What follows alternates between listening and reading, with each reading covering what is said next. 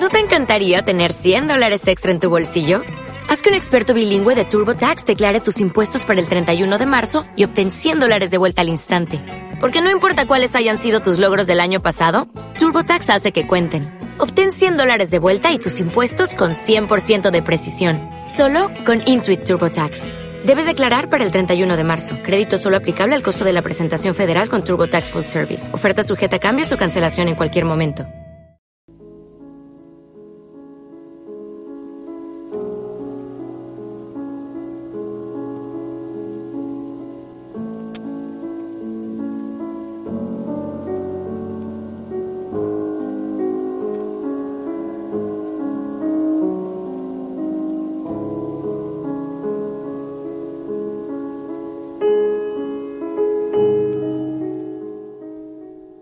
Escrito cien canciones sobre él, pero sigue triste.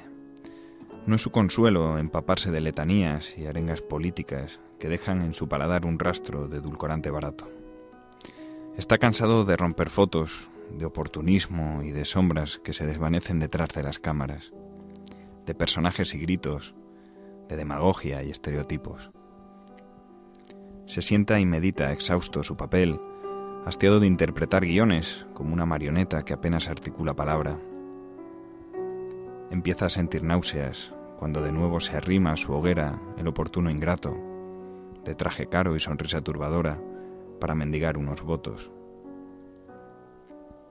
El aplauso fácil ha fatigado su intelecto y comienza a recomponerse por dentro como el fénix que siempre ha sido. Sabe que le olvidarán cuando no le sea útil, que su mensaje quedará olvidado en un cuarto oscuro, velado por panfletos y fútiles pancartas que la marea de los quehaceres disipará como vulgares pétalos en la tormenta. Ha empezado a juzgar por sí mismo, a sentirse orgulloso sin orgullo, a despegar etiquetas y en definitiva a ser más libre. Porque el amor es eso, libertad y esclavitud. Versos libres que no entienden más cadenas que la métrica sumisa que acompasa al amante por quien sangra la pluma que los escribe. No quiere armarios ni escaparates. Detesta que el viento ondee su bandera. Solo pide que bese libre su piel, como la del resto de los hombres, cobijarse y resistir, como resiste quien ama, sin importar el qué. Estas letras van por él, porque nada es más admirable que los amores proscritos.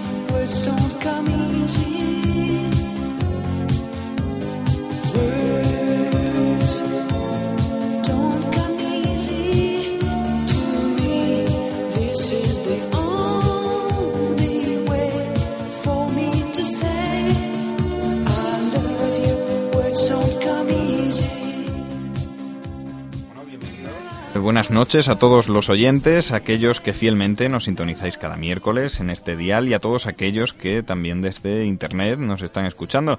Me acompaña, como es habitual, Ana Collado, a quien tengo el honor de dar la bienvenida a este programa. Bienvenida, Muy buenas Ana. noches. ¿Qué tal la semana? Como siempre me gusta preguntarte porque te veo de miércoles a miércoles Cada vez más fría, ¿eh? Vamos bajando la temperatura poco a poco. y me han dicho que mañana se celebra algo. La Nochevieja universitaria, vaya. Nochevieja universitaria. Bueno, pues eh, a todos los estudiantes y a los que no, pues mañana es un buen motivo también para salir y Para unirnos todos en la Plaza Mayor, no para reclamar nada que tenga que ver con impuestos, Noelia. Bueno, pues eh, hoy además nos esperan muchas cosas en este programa. Desde luego tenemos un programa intenso donde vamos a tratar de sintetizar en el poco tiempo del que disponemos un tema desde luego delicado y en ningún caso exento de polémica. Nos acompañan hoy en el estudio, además, eh, José Javier Rodríguez, delegado del Foro Español de la Familia aquí en Salamanca. Muy buenas noches. Y también Noelia Sánchez, representante de Juventudes Socialistas de Salamanca. Buenas noches. Muy bien, pues eh, comienza la magia de la oratoria.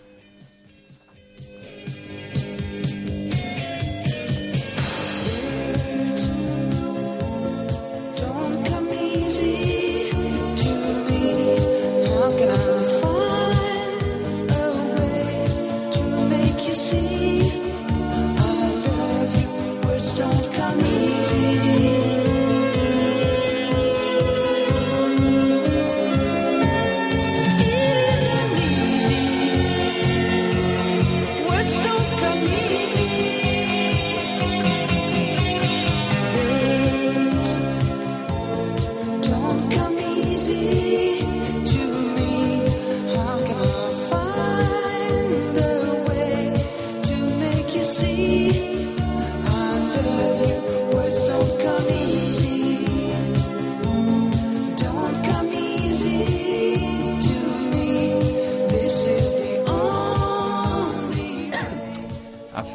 Más de dos años que el gobierno impulsó esta reforma del Código Civil. Entonces obtuvo el respaldo de 187 diputados y el rechazo de 147. Esta división también se plasmó en la calle con una multitudinaria manifestación que pedía al Partido Socialista que diera marcha atrás en esta reforma que nos convirtió en el cuarto país del mundo que reconocía este derecho. Matrimonio homosexual. ¿Debe equipararse al matrimonio entre personas de, de distinto sexo? Por matrimonio homosexual entendemos el reconocimiento social, cultural y jurídico que regula la relación y convivencia de dos personas del mismo sexo con iguales requisitos y efectos que los existentes para los matrimonios entre personas de distinto sexo. Se tiene constancia y documentación de prácticas homosexuales desde los mismos albores de la humanidad, prácticamente en todas las épocas y las civilizaciones, con diferentes grados de reconocimiento social, Así, si bien en la Europa clásica existía tolerancia a las relaciones homosexuales, en la Europa medieval estas prácticas fueron perseguidas y prohibidas. Será en el siglo XX, sobre todo a partir de los años 60, cuando comenzarán los intentos de cambiar el concepto tradicional de matrimonio para adaptarlo a las nuevas concepciones de familia monoparentales o de orientación homosexual. Son los años de la revolución sexual en el que el matrimonio pierde su significado exclusivamente religioso en favor de uniones civiles en forma de contrato.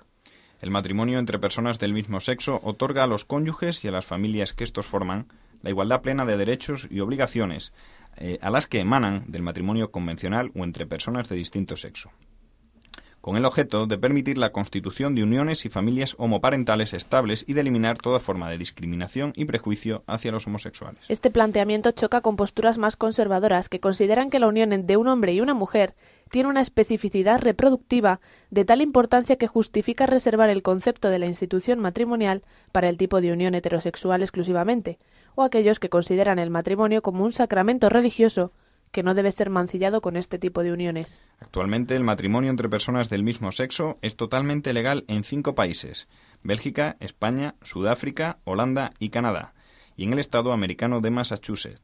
Sin embargo, por desgracia, es motivo de pena de muerte o persecución en muchas naciones y en la totalidad de los países islámicos. Pues muy bien, ahora continuamos con el debate. No sin antes recordar a nuestros oyentes que pueden ponernos, proponernos temas, animarse a participar como debatientes, entrar a visitar nuestra página de contenidos o dejar sus opiniones en la siguiente dirección www.infodebate.blogspot.com o bien a través de la dirección de correo electrónico la magia de la oratoria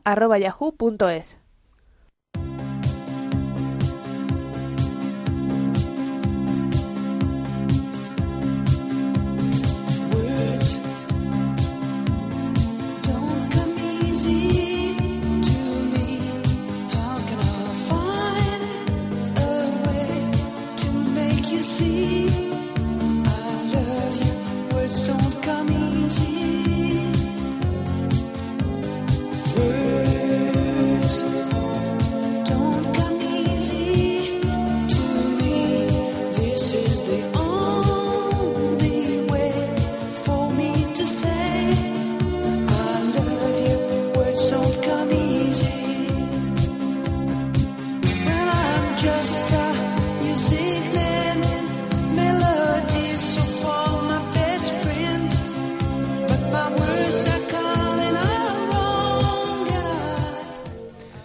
Pues eh, llegada esta hora, las eh, nueve y 10 de la noche, es hora de comenzar con nuestro debate.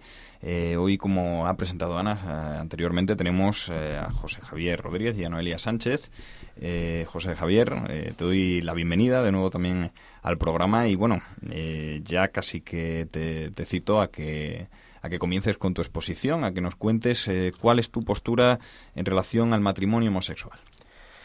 Gracias Pablo, Ana y Noelia por por esta invitación que hacéis pues eh, al Foro Español de la Familia, señal de que se cuenta en la sociedad con, esta opinión, con esta forma de pensar y que es algo que pertenece a, nuestra cultura, a nuestro, a nuestro patrimonio. ¿no?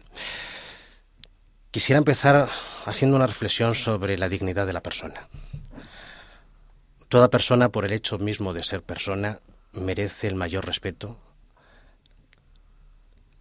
tiene eh, en sí misma una dignidad que eh, no podemos ver con nuestros propios ojos, que nos trasciende, y por ello todos los que estamos aquí presentes, todos los que nos están escuchando, cualquier persona tiene el máximo respeto por el simple hecho de ser persona.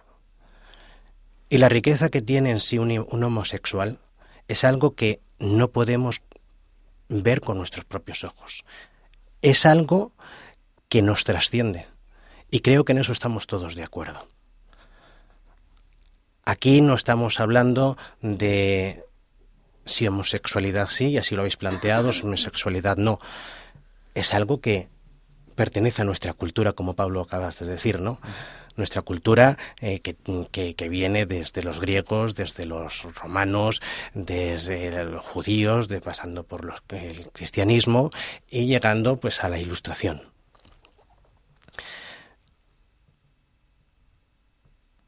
Dicho esto, yo creo que, eh, por otro lado, tenemos el tema del matrimonio que has planteado tú como un tema de polémica.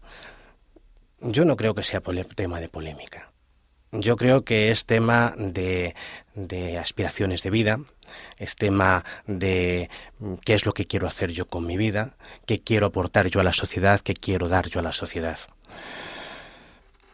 Por eso, desde la posición del Foro Español de la Familia, desde mi posición, creemos que el matrimonio constituido por un hombre y por una mujer es un bien social que produce unas mejores relaciones, que mejora la salud, que disminuye las conductas de riesgo, es el mejor seguro contra la pobreza. Y bien, esto es reconocido eh, de, forma científica a través de estudios en diversas universidades y estamos en un ámbito universitario, así como se puede constatar simplemente viendo, echando un vistazo al, entorno que nos rodea, a nuestra propia familia, como siempre nos hemos ayudado los unos a los otros. Entonces, en ese sentido, ya que es un bien social, la administración pública lo que debería de hacer es protegerlo, garantizarlo, denominarlo patrimonio de la humanidad, darle una notación específica. Has hablado, Ana, de que se constata y no se puede negar de que hay uniones civiles eh, en forma de contrato de mucho tipo. Y cada una tiene su especificidad, eh, su especificidad. En este sentido, nosotros reivindicamos la especificidad, la especificidad del matrimonio como apertura a la vida, como eh, algo que debe ser protegido, como algo que debe ser una aspiración de vida, como un ideal, como algo para siempre, eh, que debe requerir unos requisitos, una preparación, eh, como no, unos cursos, escuelas de padres, etcétera. Bueno, podemos hablar largo y tendido. Quisiera dejar la palabra a Noelia porque es que si no me puedo hablar y no, y, no, hay manera de parar. Muchas gracias, José Javier. Noelia, pues tu turno de intervención cuando quieras. Bueno, buenas noches y lo primero daros las gracias nuevamente por invitarme a este maravilloso programa y este espacio de libertad de la Radio Universidad. Eh, bueno, yo cuando hablamos de, matrimonio, evidentemente yo estoy totalmente a favor de cualquier tipo de unión eh, que haya entre, entre personas. Eh, la familia, me ha sorprendido tu discurso, la verdad, José Javier, porque eh, simplemente la familia es un bien social, claro, Claro que la familia es un bien social, eso es algo evidente. Lo que pasa que yo entiendo familia como cualquier tipo de familia. Entonces, claro que es un bien social porque es una unión. Es una unión de dos padres con un hijo, es una unión de dos madres con un hijo, es una unión de un padre y una madre, es una unión de una abuela con el nieto, es una abuela, es la unión de un tío con, con un sobrino, es la unión de, de personas que al fin y al cabo se quieren. Y quieren además compartir su vida juntos. Por lo tanto, evidentemente es su bien social. Hombre, el amor siempre es un bien social. Eso es algo evidente. Eh, yo no entiendo, de verdad, no entiendo ciertas polémicas que se han montado en que llamarlo matrimonio o no. Yo sí me voy a casar eh, con una, eh, en mi caso, yo soy mujer, me voy a casar con un hombre en, lo civil, en el ayuntamiento, por ejemplo, de Salamanca.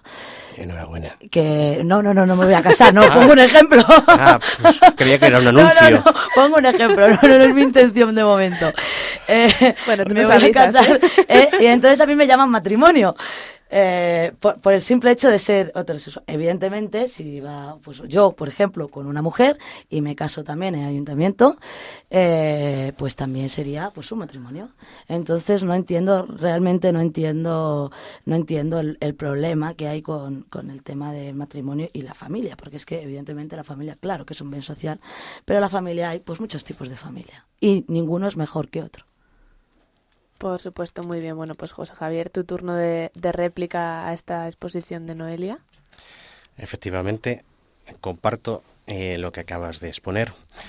Eh, el contrato del matrimonio es un contrato eh, a efectos jurídicos que tiene sus implicaciones, sus derechos, sus obligaciones. Y como todo contrato es un contrato bilateral, no soy experto en derecho. Yo tampoco. Y eh, hay dos partes, tres partes, eh, cuatro partes. Y si nos trasladamos al mundo laboral, nos damos cuenta que para diversidad de contratos, para contratos distintos entre diversos entes, entre diversas circunstancias, hay diversidad de contratos, diversidad de obligaciones. Yo no estoy en contra de que dos homosexuales vayan al ayuntamiento y firmen su contrato de unión y se les reconozca todo el tipo de, de unión. Pero eh, como Pablo nos ha remontado los orígenes, la palabra matrimonio viene de, la palabra madre. Eh, y para que haya una madre hace falta la unión eh, en el seno materno de un espermatozoide con un óvulo. entonces, se requiere la presencia, biológicamente hablando, de algo constitutivamente masculino y algo constitutivamente femenino. En ese sentido, es específico el matrimonio y desde el punto de vista legal, esa especificidad debería venir reconocida por la ley. Noelia, sí, sí, no, es que estas, eh, bueno, las palabras cambian con el tiempo y cambian de, mucho de significado. Y el significado ahora de matrimonio todo entendemos como unión de personas que se casan y se, se quieren mucho y tienen hijos o no, y, etcétera. Hablas de, de que viene la palabra matrimonio de madre, pero te olvidas que la familia no solo se compone de madres eh, con hijos biológicos. Hay muchas personas que no pueden tener, por ejemplo, eh, hijos eh, no, no solo homosexuales, sino heterosexuales, que por diferentes y por nuestros modos de vida, pues no pueden, no pueden tener hijo. Y no es menos madre aquella que no pare a su hijo ni es menos padre aquel que no es biológicamente su, su, su hijo biológicamente. Esto es, le podemos preguntar a cualquiera de, de, las personas que puedan estar en situación de adopción y demás. No son menos padres los padres por ser, mm, por tener eh, ese vínculo biológico de unión de sangre.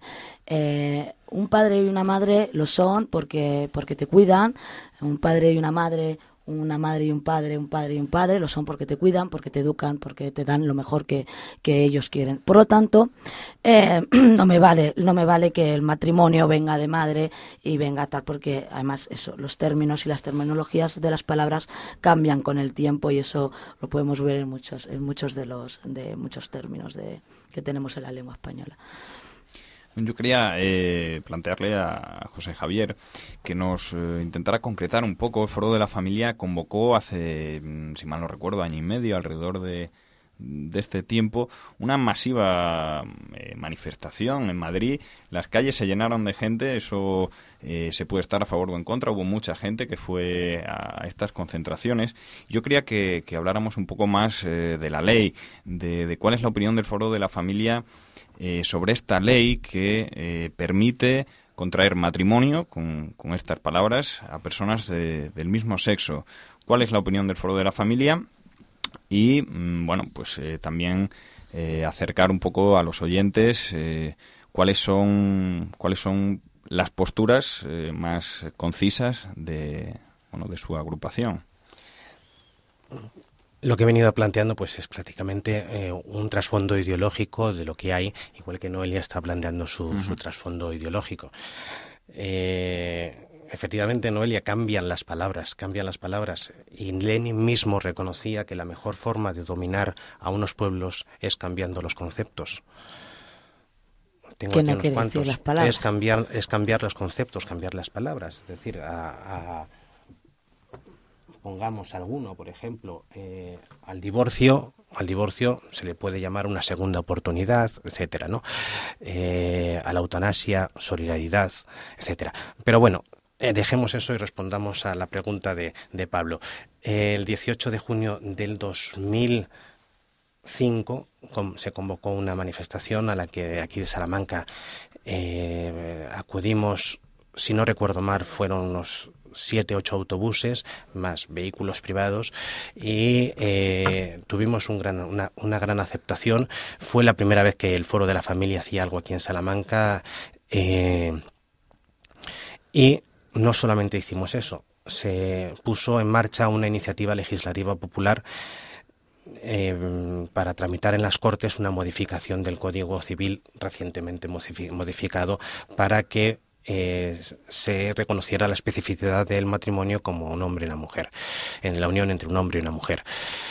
Se recogieron lo marcado por la ley y muchas más, porque los administrativos de la, de la, de la función pública, pues cuando llegaron a las, al medio millón una firma recogida, pues no dieron trámite a más, aunque eh, tenemos datos de un millón y medio de firmas recogidas, que no son las mismas firmas que se están recogiendo habitualmente en la calle eh, para cuestiones de, impuestos o de apoyo a asociaciones o demás. Son firmas que vienen tramitadas a través de la Junta Electoral, que tienen que ser, que ser validadas por la Junta Electoral, que te las reconoce. Aquí en Salamanca se recogieron eh, más de 18.000 firmas, cada una con su DNI. Se piden 18 datos concretos para, para, para, esa, para que cada firma sea validada por el censo electoral.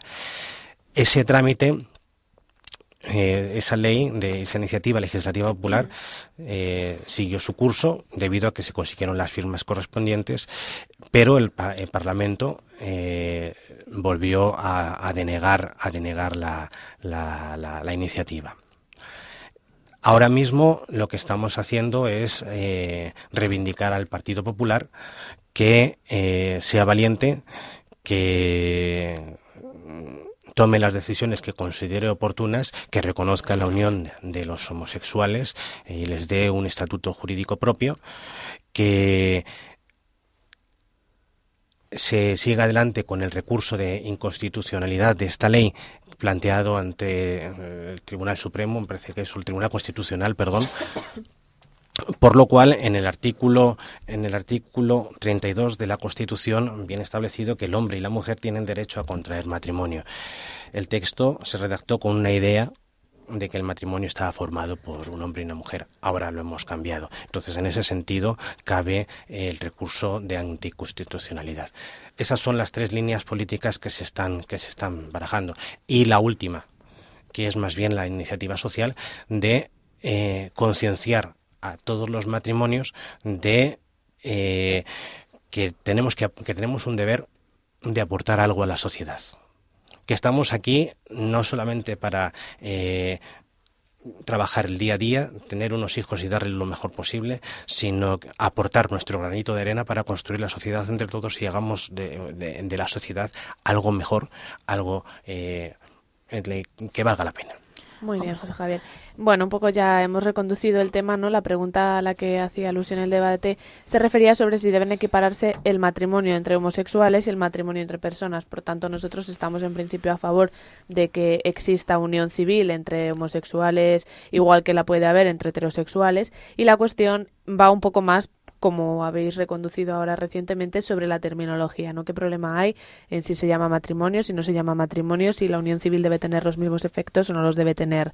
Noelia, tu turno. No, no, evidentemente para mí eh, tiene que tener la misma nomenclatura y además los mismos efectos y lo mismo esta, eh, estatuto jurídico, eh, estatutos jurídicos, es decir, no porque es un Perdón, tema de concepción. Dentro del estatuto jurídico se incluirían cuestiones como, por ejemplo, la adopción. Claro, claro, es que ah, de hecho está así la ley. O sea, en el momento que tú te casas, independientemente de con quién lo hagas, puedes adoptar, porque constituye ya una familia en sí.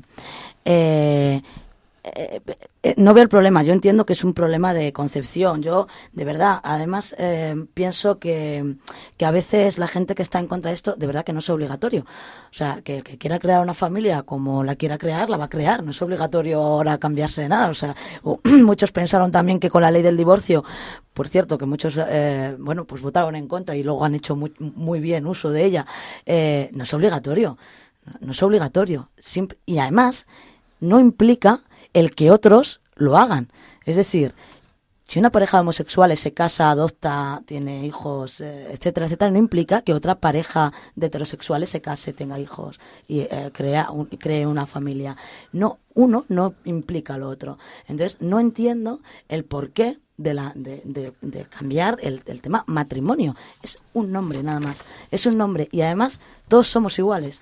Y en ese sentido, en ese sentido, por eso no creo que eh, los eh, matrimonios homosexuales tengan que tener un estatuto jurídico propio, sino que tienen que tener todos el mismo. Muy bien, simplemente bueno apuntar que cuando salió esta ley, como, como dices y tal, los órganos consultivos del Estado, como el Consejo de, del Gobierno, perdón, como el Consejo de Estado, la Real Academia de Jurisprudencia y Legislación o el Consejo General del Poder Judicial, todos ellos emitieron informes en contra del, del uso de la palabra matrimonio para incluirla dentro de esta propia ley. ¿Por qué la palabra matrimonio no puede estar en esta ley? O sea, decirme realmente cuál es el trasfondo real de que la palabra de que la palabra matrimonio las palabras se usan y las palabras las utilizamos para lo que queremos los ciudadanos. Eh, las palabras cambian con el tiempo. Es más, nos inventamos palabras que luego la Real Academia tiene que, acoger como propias porque nos las inventamos. Eh, el lenguaje tiene vida propia. No entiendo el por qué esa nomenclatura en sí, el matrimonio, tiene que estar eh, fuera de, de, lo que son los eh, las uniones homosexuales. De verdad, no entiendo cuál es el trasfondo, pregunto, ¿cuál es el trasfondo real de que no esté esa palabra? Real, bien, ¿eh? chicos. Yo creo que llegamos, una, sí, una llegamos a, a, la de... ¿Respondo? Sí, respondo, sí, sí, sí.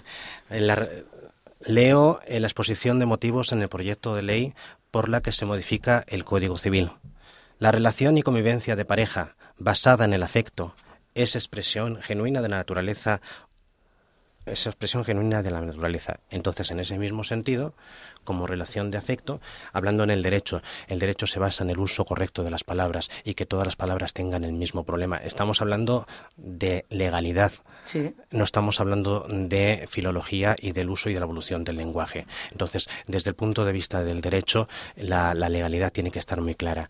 Por ese motivo, si se legaliza las relaciones por cuestiones de, de afecto, se debería legalizar deberías estar eh, conmigo que se tendría que legalizar la poligamia, se debería eh, legalizar casarse con un hermano por cuestiones de afecto, se debería eh,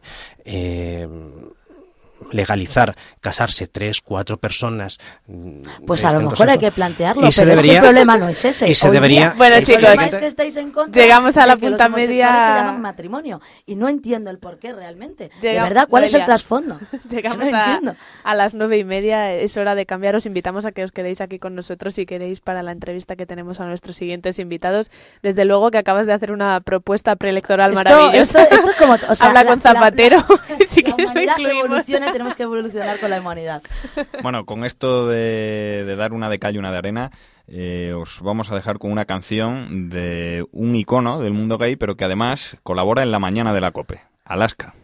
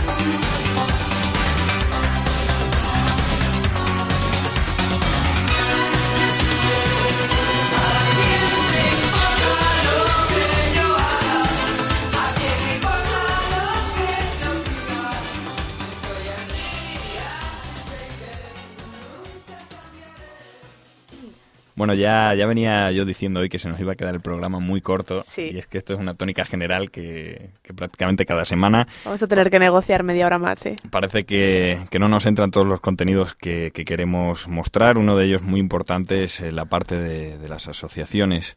Hoy tenemos con nosotros a, Sara Cabot y a, Alejandro Alder, a los cuales pues eh, quiero dar la bienvenida a Radio Universidad de la Magia de la Oratoria. Bienvenidos. Gracias a vosotros por invitarnos. Bueno, Alejandro es eh, portavoz de Iguales, eh, tanto de Iguales como de Iguales Usal. Es, eh, esta, digamos, división de dentro de la Universidad de Salamanca. Y Sara es coordinadora de política lésbica dentro de la asociación Iguales. la primera pregunta es fácil, como siempre. bueno, ¿qué es Iguales? Bueno, iguales, tanto iguales como iguales usal eh, son colectivos que reivindican los derechos eh, y la realidad del colectivo LGTB, lesbianas, gays, transexuales y bisexuales. Eh, entendíamos desde la creación tanto de Iguales hace ya va a ser 11 años como de Iguales Usal, que ha sido en este año, que, era necesario crear un punto de referencia para las personas LGTB de, de, Salamanca y de Castilla y León, porque Iguales tiene una, un, tiene un ámbito autonómico, ¿no? Eh, igual es USAL sí es pues el ámbito solamente de una universidad. Entonces, eso es igual es USAL y iguales. Espacios en el cual se reúnen lesbianas, gays, transexuales y bisexuales eh, para diversas historias. Pueden ser reivindicativas, lúdicas y para encuentro entre nosotros mismos. Aparecen ahora algunos carteles por la Universidad de Salamanca eh, bajo el rótulo de Divulgando la Diversidad y vuestra rúbrica eh, se encuentra en ellos. Eh, contarnos un poco, ¿en qué consiste esta...? Bueno, mm, a ver, acabamos de terminar, de hecho, las jornadas de Divulgando la Diversidad.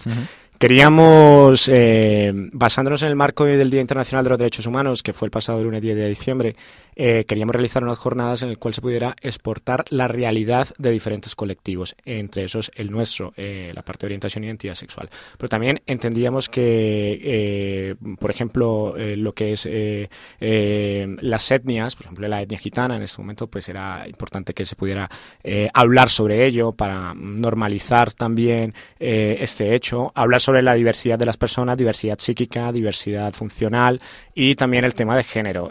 por lo tanto, pues invitamos a participar al Secretariado Gitano, a la Fundación Aviva y también a, la Asociación Conexión Mujer, que trabaja temas de género. Muy bien, bueno, la primera pregunta un poco por ir empezando en relación con el debate que acabamos de tener. ¿Cuál es vuestra opinión sobre el matrimonio entre homosexuales? Pues la opinión es no es una opinión, es una eh, es una consecución de los derechos que puede tener una persona que es heterosexual. No, no es ninguna opinión, es la consecución de los derechos que deberíamos haber tenido desde que empezó la democracia y que desgraciadamente pues eh, en aquellos momentos había temas prioritarios antes que el nuestro. Eh, para nosotros es la igualdad legal que nos puede conducir a una igualdad real. Eh, y para nosotros es una herramienta con la cual también trabajar el, o para la igualdad real en la sociedad, para que no nos miren, para que no nos discriminen, para que no nos griten, para que podamos ser nosotros y nosotras mismos y mismas en cualquier tipo de situación. Yo te lo resumo en el hecho de que somos iguales ante la ley. Ahora, aquí en España somos iguales ante la ley. Eh, todavía no tenemos una igualdad real porque la igualdad real es cuando el hecho esté completamente eh, internalizado dentro de la sociedad. Eh, hay solo cinco países en el mundo que tienen una igualdad legal. Holanda, Bélgica, Canadá, Sudáfrica y España. Muy bien. Y mi pregunta que sigue, ¿esa igualdad legal no se podría haber conseguido, como debatíamos antes, eh, sin utilizar la palabra matrimonio que tiene un origen canónico? No os peguéis, que hay tiempo. Vale, te lo, te lo resumo en esto. Eh, al igual se le llama igual y no se le puede llamar diferente, ¿vale?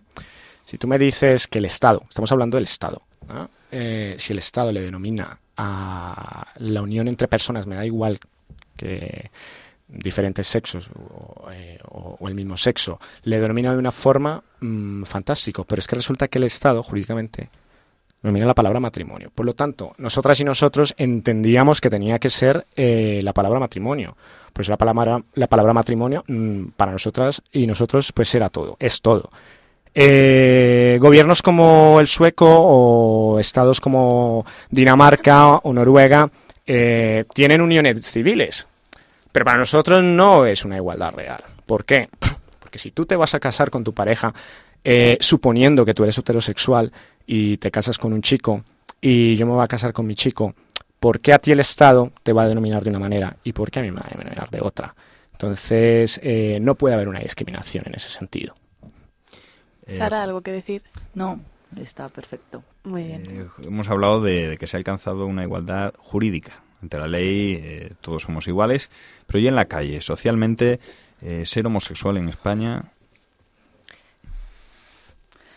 Pues eh, ser homosexual en España, ser homosexual en España y en Salamanca es, eh, es difícil, es duro, hay que ser valiente, hay que no esconderse o intentar no esconderse y hay que luchar por la visibilidad, que es lo que nos hará pues eh, más libres, ¿no? Ser homosexual en España eh, varía. O sea, a ver, no es lo mismo ser homosexual o transexual o bisexual, porque no hay que invisibilizar también a esos otros dos colectivos, que generalmente la gente solamente habla de gays, incluso ni de lesbianas. Eh, lesbianas, gays, transexuales y bisexuales, no es lo mismo ser un- una lesbiana en Soria que serlo en Las Palmas. Vamos, es una realidad. Eh, eh, el ámbito rural y, bueno, y Castilla y León, que es donde estamos, eh, las cosas son mucho más difíciles. Mm, Barcelona, Madrid, eh, Palma, pues es otra historia. Pero si te vas a Zamora o aquí mismo en Guijuelo, pues es, es que no, no se puede comparar. Es que hay mucho por hacer. Eh, ¿Puedo añadir Sí, sí, claro. Yo, en en mi caso, soy mallorquina y pu- es- una diferencia abismal entre lo que o cómo se vive la homosexualidad, o cómo puedes vivir tú como homosexual o como lesbiana, en este caso en Palma de Mallorca o en toda la isla de Mallorca, cómo la puedes vivir en Salamanca. Hace cinco años ya había un retraso de Salamanca con respecto en temas de tolerancia, siento decirlo, pero es así, con respecto a, temas de respeto y de diversidad. Y desgraciadamente, bueno, nosotros hemos trabajado mucho en ello, pero creemos que falta mucho, falta mucho y hay que trabajar mucho. Sería muy interesante que nos contarais un poco sobre esas jornadas que, no- que nos contabas antes, Alejandro.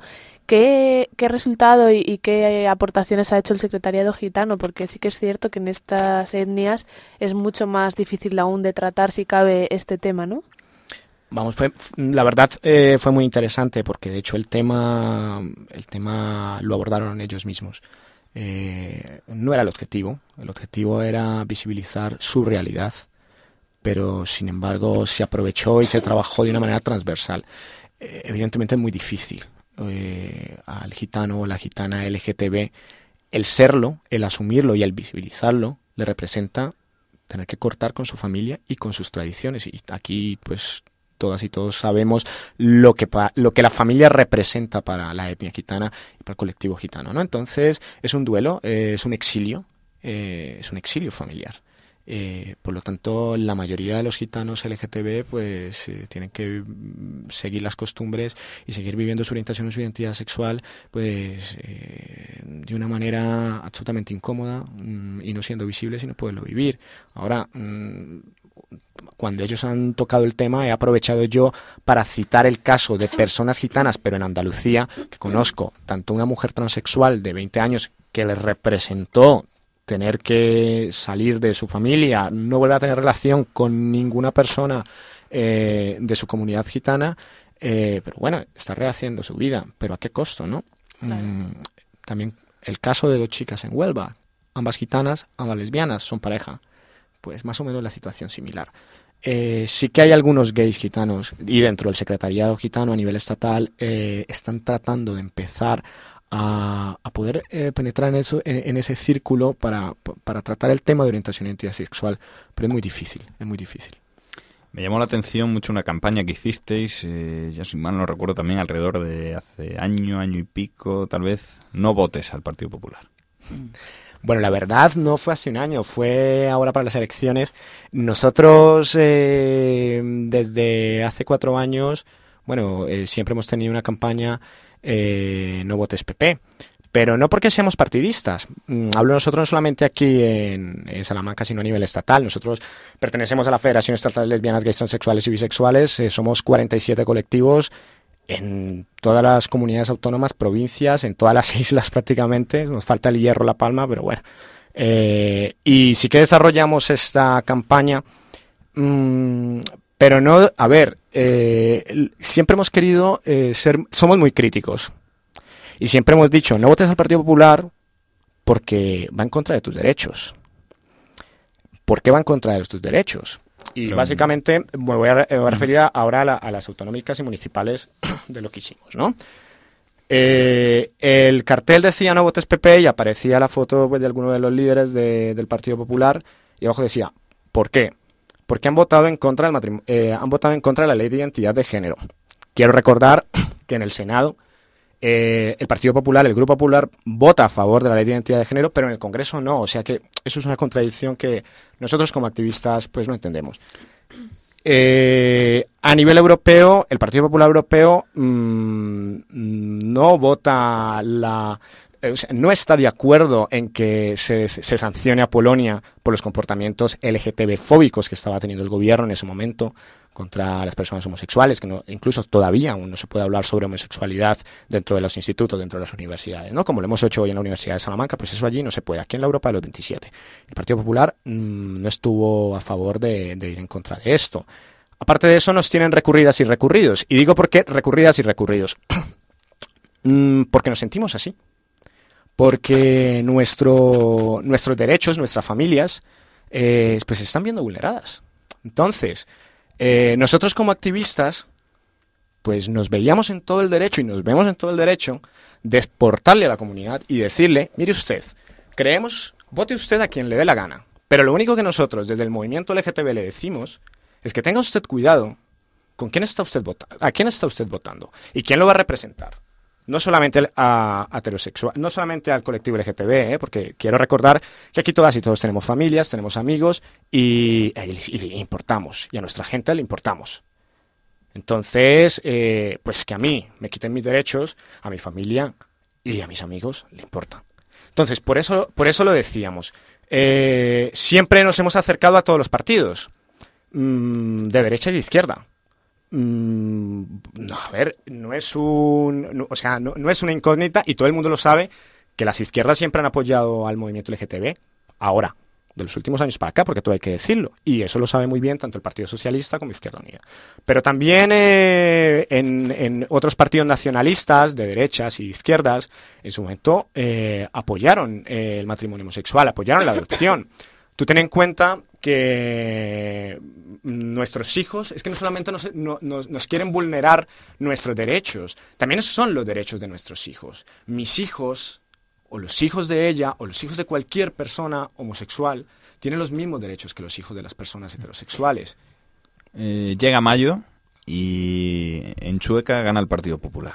Eso es un mito y ya está demostrado. Pero de todos modos, igual mm, te voy a contestar las dos hipótesis, tanto como lo que te digo que es un mito como lo que tú me estás diciendo. Eh, perdona aquí que me estoy tomando la palabra, pero es que... Eh, Nada, en cualquier caso, si tenéis algo que decir, sin problema. A ver, eh, bueno, ya está, o sea, está demostrado porque, porque se han las noticias que, que, bueno, que quien ganó realmente en Chueca pues fue la izquierda. Incluso Izquierda Unida estuvo bastante, bastante favorecida en esto. Ahora, eh, Chueca. Mm, Chueca es un, un, espacio en este momento eh, de empresarios. En Chueca no solamente, es más, me atrevo, me atrevo a decir que no vive eh, el colectivo LGTB solamente, mm, incluso viven más personas heterosexuales. Tú puedes tener las ideas que quieras, o sea, es que ser LGTB no significa ser de izquierdas o de derecha. Mm, hay muchos o muchas personas LGTB que son de derechas. Es que estamos en todo lado. A ver, es que mm, a mí lo que me, jode un poco de la situación es que a veces nos han, que, eh, algunos dirigentes políticos nos han querido poner como moneda de cambio. Y, es que las cosas no son así. Ahora, mucha gente del Partido Popular se ha casado. Vamos, Gallardón eh, casó dos personas de, del Partido Popular, activistas de Kogan, el colectivo de la Federación en Madrid, y el ex tesorero de la Federación Estatal de Lesbianas, Gays, Sexuales y Bisexuales, que es Javier Gómez. Lo cual un poco muestra que en realidad no está la oposición del Partido Popular en este caso al colectivo LGTB, ¿no? Sino que quizás esto haya podido ser más una campaña mediática porque en realidad excepto en el punto de la denominación de matrimonio, el resto de la ley no tiene ningún problema. Eh, Sara, eh, sí, bueno, eh, vamos a ver. Yo creo que el Partido Popular claramente va en contra de los derechos de gays, lesbianas, bisexuales y transexuales. ¿Y por qué? Pues porque hay un recurso en el Constitucional que está recurriendo y, que, que, que, nos está recurriendo un derecho adquirido ya por un lado, y que eh, no es tanto así el tema de las adopciones, en las que también tienen bastante y quieren decir bastante más de lo que de lo que dicen realmente. Luego, que haya excepciones dentro del Partido Popular, como fue Celia Villalobos que y María Pía, y María Pía que se dignaron a no ir a votar aquel día, eh, las hay, o como Ruiz Gallardón que se muestra... Yo es eh, que aprovecho para decirlo, perdona que te, que te interrumpa allí, pero, pero es que, a ver, muchas muchos diputados y diputadas que, que, porque yo soy secretario de organización de la FLGTB, eh, la estatal, y nos lo decían en los pasillos, ah, es que pudiéramos votar, joder, pero ¿por qué no habéis hecho lo mismo que, que, que, hicieron vuestras compañeras? ¿Dónde está? Sí, vale. ¿Tú dices que esto es una parte del partido? Pues imponte a tu partido. Si es que esa parte es una minoría, ¿qué pasa? Entonces la política es general, no es de un, no es de un sector pequeño. Y otra cuestión importante que os planteo a ambos, Noelia, querías decir algo antes de continuar. Sí, no, simplemente en este, en este sentido, eh, por eso le preguntaba antes al, al, delegado del foro, del foro de la familia, es, ¿cuál es el trasfondo real?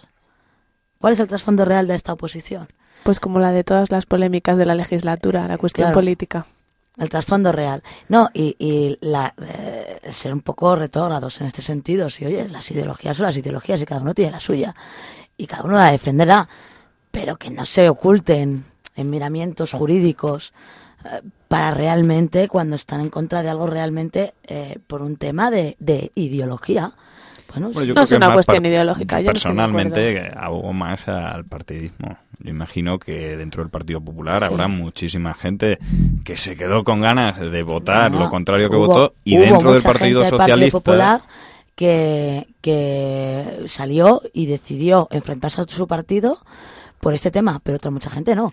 Claro. Eh, pero eso es la cuestión de cada uno y no implica la ideología, cuestión, Eso es una de cuestión de cada, uno dentro de su partido. No, no, incluso personal, ¿eh? porque también, bueno, es que esto tiene muchas más derivaciones, ¿no? Nuestra clase política que se dedica, si solamente saben ser diputados y estar en la silla de ahí no les mueve ni Dios y cómo te enfrentas. Entonces vamos un poco también ahí, ¿no? no, estoy de acuerdo en que esa sea nuestra clase política. Evidentemente, estás, me estás insultando ahora mismo porque yo soy clase política y me estás diciendo que yo soy Ana es clase política también. no, no, yo no.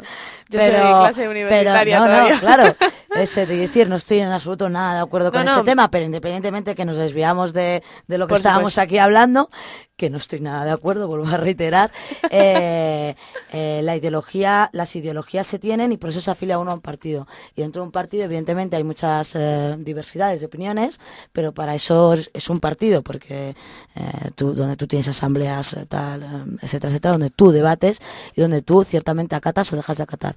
El Partido Popular acata, acata y acata porque acata porque su sistema democrático dentro del Partido Popular es el que es. Entonces acatan. Entonces eh, nadie se revolucionó y nadie dijo realmente, aunque algunos valientes sí lo hicieron, pero nadie dio eh, un, un, golpe sobre la mesa. En el Partido Socialista se acata, o no, se acata o te vas. No, eh, Rosa Díez, el claro ejemplo, o acatas o te vas. Eh, no, Rosa Díez ha llegado un momento en que en que su, su ideología y su comportamiento político era contrario al Partido Socialista, cosa que pues es estupendo o te vas? ¿Haces con que te vas? No, no, no, no es verdad, no, es verdad. Eh, tú puedes debatir, porque, y además en el Partido Socialista podemos hablar de muchos, de Ibarra, de Bono, de... No, no, no. Bueno, Ibarra es su feudo particular. el tema, al tema político. yo, eh, sí, no, yo únicamente quería aclarar que eh, puede haber voces disidentes del, dentro del Partido Popular. Eh, hay a personas a las que de verdad una cierta siente cierta admiración, como es por Celia Villalobos, que tuvo la dignidad y el, y el coraje de no ir a votar algo que en lo que no o con lo que no estaba de acuerdo. Pero de todas maneras, la línea del Partido Popular es de desgaste de, de, la homosexualidad y, de, y eh, de, sobre todo en ciertos sectores de medios de comunicación, y todos tenemos en mente algunos, de estigmatización de la homosexualidad. Eh, de falta de respeto. Y falta de respeto totalmente y absoluta. Entonces, eh, para mí la línea política que está siguiendo el Partido Popular es en contra de mis derechos. Yo me siento muy ofendida cada vez que puedo escuchar algo o, sentirme aludida cada vez que hace mención al recurso de inconstitucionalidad de mi derecho. que no deja de ser mi derecho. Y, es, y, es, ambigua incluso hasta de los de supuesto centro, eh, porque Ruiz Gallardón, ¿no? que tú lo citabas ahora. Mm, el señor Gallardón, ¿por qué no le ha dicho públicamente a su partido, señor Rajoy o señora Cebes, retiremos el recurso en contra del matrimonio homosexual? No lo ha hecho. Sin embargo, antes de elecciones sale en cero. Ya, ay, qué guay. Mira, mi- mira lo que lo gay friendly que es el tío. Vamos. Eh... También Bueno. salió de coherencia. Doble moralidad. también salió. O sea, doble Claro, moralidad. Bueno, Zapatero a lo salió, que- pero Yo, Zapatero- yo simplemente Pero lo, Zapatero siempre apoyó. lo que lo que quería decir es que bueno imagino que dentro del Partido Popular habría gente a la cual le hubiera gustado votar lo contrario imagino que dentro del Partido Socialista también No. porque no, No. po- no podemos meternos yo creo Dice Noelia. en lo que Ave Noelia. Bueno, yo no Bueno. quería terminar sin preguntarle un poco a, a Sara, porque nos decía ella que venía de Baleares y que no había notado bastante, bastante atraso aquí en, Ca- en Castilla, puedo generalizar un poco, ¿no? Respecto a, a las islas, ¿no? Y mi pregunta es, ¿el derecho va por delante de la sociedad o la sociedad es la que va por delante del derecho? Uf, vamos a ver, esa, es- esa pregunta es imposible de contestar en un minuto o lo que me quede. menos incluso o menos incluso. Eh, es importante que las Pues dos te la cosas- cambio, Sara. No, no, no, pero te la voy a contestar. Es importante que, que las dos cosas se autoayuden. Es decir, que, por ejemplo, eh, antes Noelia en el debate ha, toma- ha tomado, ha tocado el tema de, de la ley del divorcio en su momento, ¿no? Eh, en, en aquel momento y en la sociedad en la que vi- vivíamos y de la sociedad de la que vinimos, que no podemos olvidarnos que España ha, ha estado durante 40 años en un sistema franquista antidemocrático y que la, la cultura democrática aún estamos empezando a, tomarla y a cogerla, ¿no? Entonces, pues una de la otra tienen que ir de la mano. En este caso, la ley ha ido por delante de la sociedad española, de, o de una gran parte de la sociedad española, ¿no? Que es la que, desgraciadamente, pues no ha, no- no ha recibido tanta influencia del turismo, del aperturismo que ha habido en otros sectores, como es el litoral. En este caso, eh, estoy hablando del lugar donde, donde procedo yo. Y, y que nos va a ayudar muchísimo y que, y que vamos a coger la ley no solo como un derecho, sino como una herramienta de visibilidad y de normalidad, normalización de, de un comportamiento que es que es absolutamente normal. Sara Cabot, Alejandro Alder, iguales, iguales Castilla y León, iguales Usal. ¿Os habéis sentido libres dentro de Radio Universidad? Sí. Sí. Pues eso, eso es de lo que se trataba. Muchas gracias por acompañarnos. Hasta aquí esta hora siempre se nos hace cortísima. Desde luego. Insistimos. eh, dar las gracias también a, a los oyentes que como cada semana nos, nos han acompañado ahí detrás. Y también gracias a Noelia, que bueno, ya sabes que estás invitada cuando quieras. Muchas gracias. Cuando hagamos el karaoke también te invitamos. Así que nos vemos, nos vemos ya la semana que viene con algún especial navideño, con algún villancico en el estudio A ver si nos llegan los Reyes Magos, ¿no? Que según están las carreteras. y con la maravillosa voz de Ana Collado cantándonos que alguna, de, Entonces no alguna sintonicéis. Pieza, alguna pieza navideña. Esto ha sido todo, hasta aquí ha llegado la magia de la oratoria. Buenas Muy noches. buenas noches.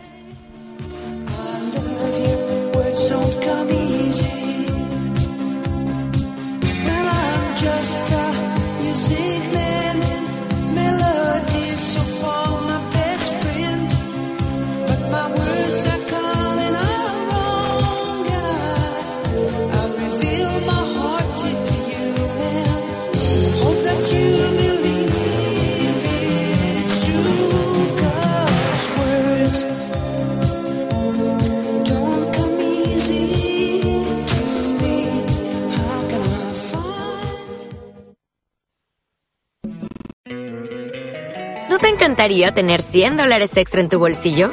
Haz que un experto bilingüe de TurboTax declare tus impuestos para el 31 de marzo y obtén 100 dólares de vuelta al instante. Porque no importa cuáles hayan sido tus logros del año pasado, TurboTax hace que cuenten. Obtén 100 dólares de vuelta y tus impuestos con 100% de precisión. Solo con Intuit TurboTax. Debes declarar para el 31 de marzo. Crédito solo aplicable al costo de la presentación federal con TurboTax Full Service. Oferta sujeta a cambios o cancelación en cualquier momento.